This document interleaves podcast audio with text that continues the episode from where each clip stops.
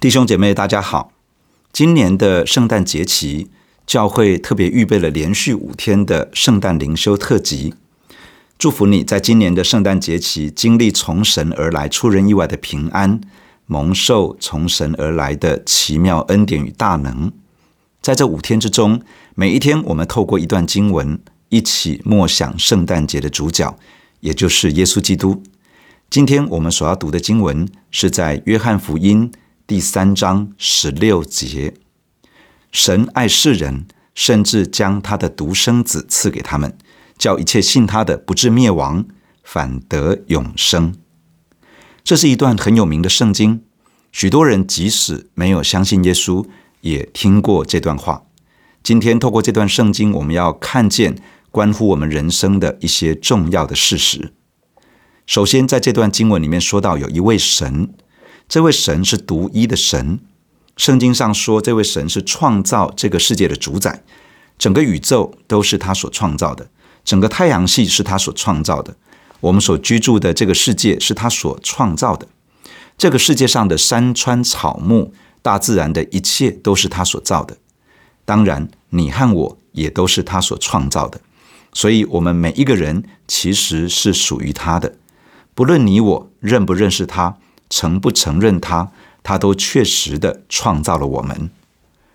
神创造了世界，创造了你我，这和我们向来所接受的教育和基本的观念是违背的。因为课本上告诉我们，这个世界是在很偶然的机会里面产生的，生物是不断进化来的，连你和我都是猴子变来的。但是，让我们简单的从几件事情来思想，就会知道我们的生命。绝对不是从猴子变来的，我们所住的世界也不是偶然产生的。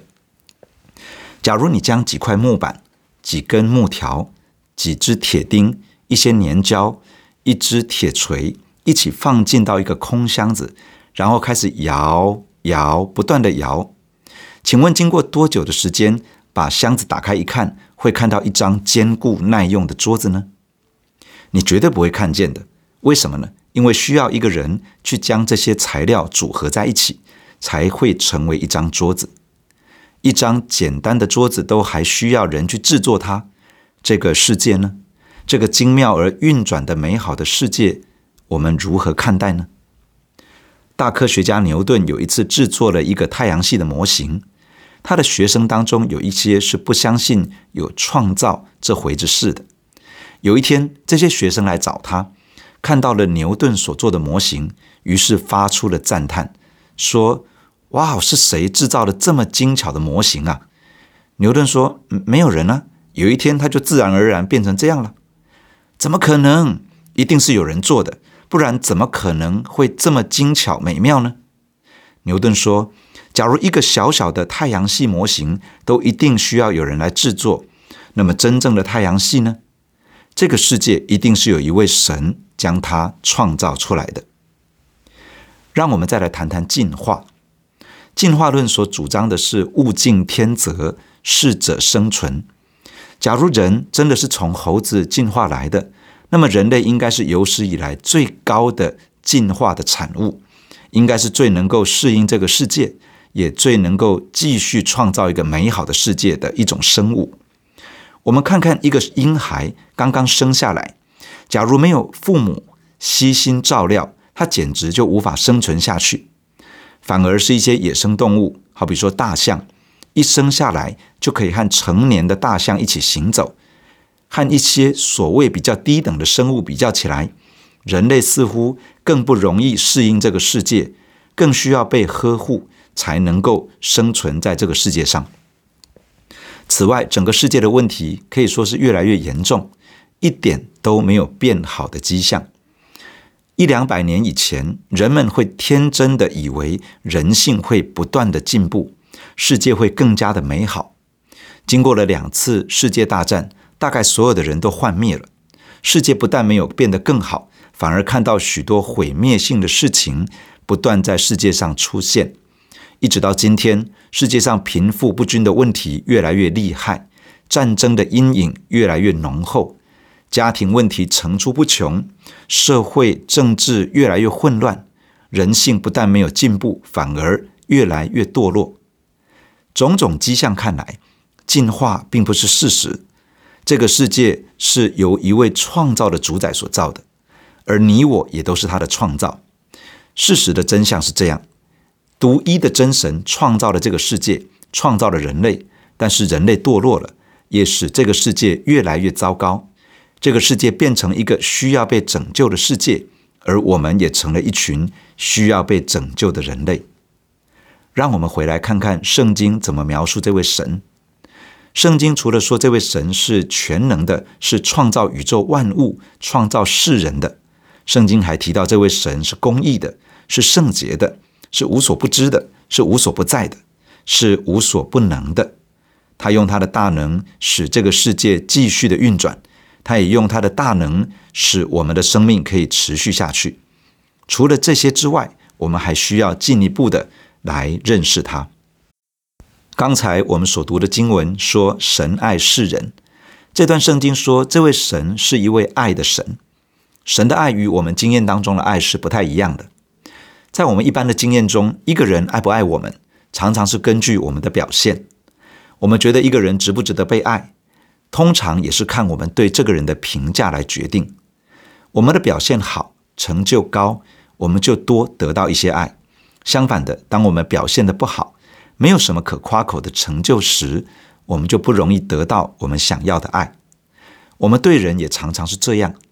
这个人在我们的眼中可爱，我们就爱他多一点；这个人让我讨厌，我们就希望他离远一点，更不用说去爱他。但是神的爱不是这样，神的爱是永远的爱。神爱我们不是因为我们有什么成就或者表现，而是因为他已经决定要爱我们，他就是要爱我们，而且他会持续的爱我们。记得麦当劳的广告词吗？有一句是这样说：“I'm loving it”，意思是我就是爱这个。你有没有发现，有些人爱吃麦当劳就是没有理由的，在人的眼中看来。神爱人，仿佛就是没有理由的一般。唯一称得上的理由，就是因为我们是他所创造的，在我们里面有他的形象和样式，而且他已经决定就是要爱我们。爱是需要表达的，是需要透过行动表白出来的。神的爱也是一样，不是一种理论，不是一种知识，不是一种在讲台上讲讲而已的东西。神的爱具体的表现就是他乐于给予，而且是白白的给予，没有条件的给予，而人可以单纯的接受，不必用自己的努力去换取他的爱和恩典。我们举些例子来说，我们要能够生存，需要阳光，需要空气和水，这些让人生命延续下去最基本的需要，上帝都白白的赐下来。不论一个人是好是坏，不论他的出身背景如何。不论他在人的眼中是不是很重要，是不是一个有价值的人物，神都将阳光给他，将空气给他，将水给他。神供应这一切，并没有向人索取任何的费用。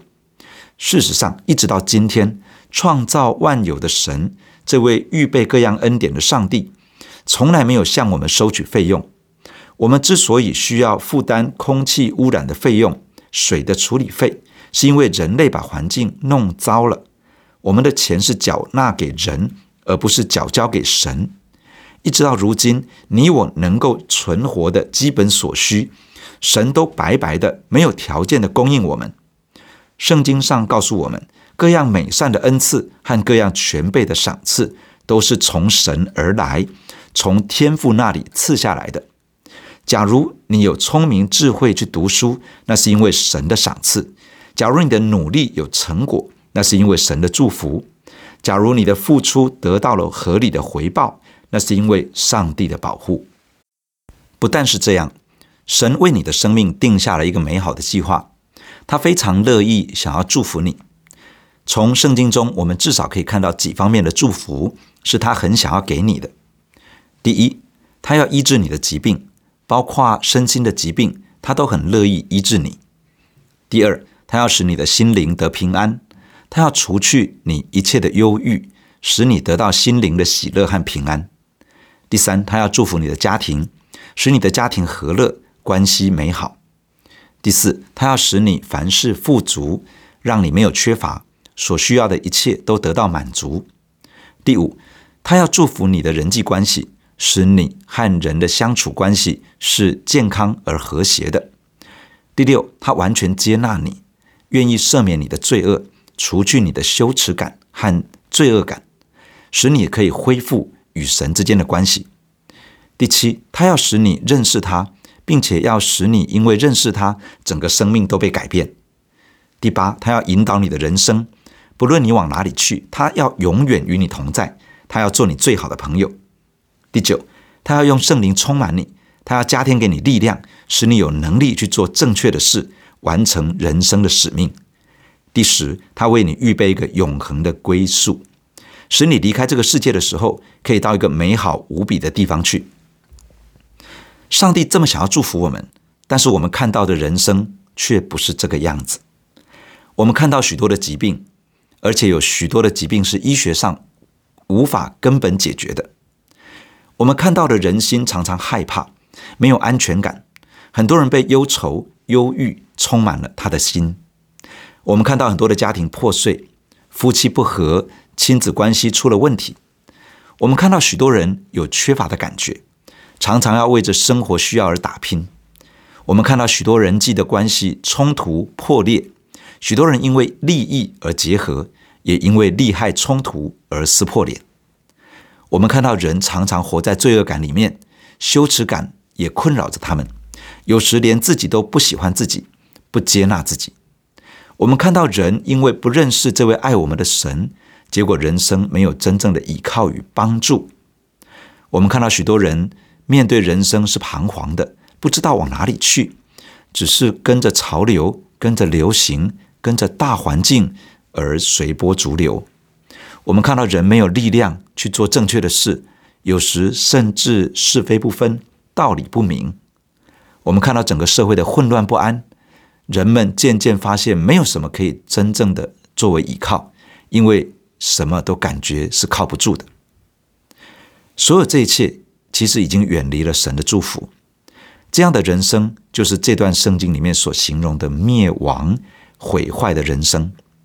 其实人的灭亡跟毁坏不是到死后才发生，在我们的周遭就到处可以看到这种景象。圣经告诉我们，这一切问题的由来是因为人远离了神，人不愿意接受一位爱他的神来掌管他的生命，做他的主人。反而选择一种自我中心的态度，将神拒绝在他的心门之外。这种态度就是圣经当中所说的罪，而罪会带来几方面严重的后果。第一，罪使得我们与爱我们的神是隔绝的，不是因为神将我们丢弃了，而是因为我们选择自我中心，将上帝从我们的心中推出去，结果使我们与神隔绝。第二，罪也就是自我中心的态度，不但使人与神隔绝，罪也使人与人之间的关系被破坏，失去信任，失去和平，失去平安。罪使人滥用大自然，结果整个世界被破坏，整个大环境越来越糟糕，最后整个世界落在一种毁坏灭亡的光景。人也无可避免的要面对死亡，没有人喜欢，没有人愿意。但是谁都逃不掉。第三，当人带着罪的问题没有被解决，就离开世界，就会进入与神永远的隔绝，这个叫做永远的死亡。人在当中将会面对永远的刑罚。圣经形容在永远的刑罚里，火是不灭的，虫是不死的，而人会在当中永远受苦。没有人喜欢过一种毁坏与灭亡的人生，也没有人想要面对永远的刑罚与痛苦，所以人很努力的想要解决这种困境。有的人选择否认问题的存在，继续过他那种有问题的生活；有的人选择怪罪别人来降低自己的罪恶感；有的人选择遮遮掩掩，不敢让人知道自己有问题。其实面子问题是他最大的问题。有的人选择修身养性，让自己忘记周围的问题；有的人选择去教堂走一走，因为听说在教堂里面气氛不错，人也很和善。去了几次觉得不错，但是离开教堂回到现实的人生，好像也没有太多的改变。有的人选择钻进到哲学里面，用各种思潮学说把自己内心的不安掩盖掉。有人选择做好事积功德，希望可以解决自己的业障，可是却一点也消除不掉内心的罪恶。有的人选择求神问卜、风水相命，想要消灾解厄，可是罪与自我中心的问题没有真正的解决，所有的努力不过是白费力气。人不愿意灭亡、毁灭、毁坏，神也是如此。人的办法不能解决人所面对的问题，只有神的办法可以解决。神的办法就是差遣他的独生子耶稣基督来到世界上，根本解决人罪的问题。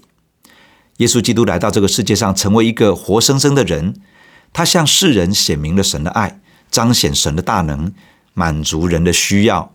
最后，他为着世人的罪，当然也包含了你和我的罪，被钉在十字架上。他承担我们犯罪的刑罚，使我们不需要受到刑罚。他替我们死。使我们可以得到生命，他替我们担当了疾病，使我们可以得到医治；他替我们承担咒诅，使我们可以得到祝福；他为我们成为贫穷，使我们可以得到富足；他为我们忍受被父神离弃，使得我们可以被接纳，成为神的儿女。他不但为我们的罪被钉在十字架上，他死后第三天从死里复活，他胜过了死亡，他胜过了罪恶。他让所有信靠他的人都可以有一个新的开始，可以过一个崭新的人生。在这段经文里面说，叫一切信他的不至灭亡，反得永生。永生是一种属神的新生命，这样的生命使我们有能力可以认识神。当我们认识神，我们的思想、观念、态度等各方面就会开始发生改变，然后我们整个人生就因为认识神而改变。当我们真心接受神借着耶稣基督为我们所做的一切，一个新的生命，也就是一种属神的生命，就会进到你的里面，你就会开始有能力来认识他，你就开始成为一个新造的人，你就能够踏上神为你开的一条出路，让你可以回到神原先为你预备的各样祝福之中。你会经历到罪得赦免，你会发现神与你同在，你会经历神接纳你。神的爱充满你，你会经历疾病得到医治，你会经历神供应你，让你没有缺乏，反而是富足的，是有能力可以分享出去的。你会体会到自己与自己和好，你也会有能力去建立一个健康的人际关系。当你的家中有更多的人真心接受耶稣，你会看到整个家的关系被改变，你会有一份永恒的盼望与归属感。你会知道，当你离开这个世界，你会到一个神为你预备的最美好的地方。神叫一切相信耶稣的，不至于灭亡，反得永生。这段圣经这样说：叫一切信他的，不至灭亡，反得永生。所以现在你面对一个可以改变你一生的决定，也就是信耶稣。这是你认识这位爱你的神的关键。这是你进入神为你预备的各样祝福的关键。信耶稣有几方面的意义：第一是承认自己的罪，接受耶稣来赦免你的罪，做你的救主；第二，接受耶稣做你的主，你不再过一种自我中心的人生，反而要过一种听从耶稣、跟随耶稣的人生。圣经会告诉我们如何跟随耶稣，过一个崭新的人生。第三，在你的一生中，不断地相信耶稣为你所成就的一切，而且不断去领受他为你所预备的祝福。在你的一生之中，不要依靠自己，而是来依靠他。他要带领你的人生，使你的人生不再一样。你可以这样跟着我来祷告：亲爱的上帝，谢谢你用永远的爱来爱我，谢谢你接纳最真实的我。我向你承认，我是一个罪人。谢谢你认识我，了解我生命的困境。你知道我无法拯救自己，我的生命被困住了。谢谢亲爱的上帝，差遣你的独生爱子耶稣基督来到世界上，为我的罪舍命，被钉在十字架上。谢谢主耶稣，你背负我的罪恶，承担我该受的审判与刑罚。谢谢你为我受刑罚，让我得到平安。谢谢你为我受鞭伤，使我得到医治。谢谢你为我承受咒诅，使我可以领受祝福。谢谢你为我经历被神拒绝的痛苦，使我可以经历神对我的慈爱和接纳。谢谢你为我从死里复活，使我可以得到新的生命，可以恢复与神之间的关系，可以永远与神同在。感谢主耶稣为我所成就的一切。主耶稣啊，请你来做我的救主。赦免我一切的过犯罪恶，也拯救我脱离一切罪恶所带来的影响与后果。主耶稣啊，也请你住在我的心中，做我生命的主宰，带领我的人生。我愿意听从你的话语，顺服你的带领。请你帮助我，活出一个讨神喜悦的人生，一生活在神的祝福与同在中。谢谢亲爱的上帝，谢谢你听我的祷告，奉主耶稣基督的名，阿门。祝福你在今年的圣诞节期领受永远的生命。而且一生活在神同在的祝福中，也鼓励你把这个分享带给更多还没有认识耶稣的亲人朋友，让他们可以与你一同得着永远的生命，一生浸泡在上帝的同在与丰盛的恩典里。上帝祝福你，上帝与你同在，与你的家同在。阿门。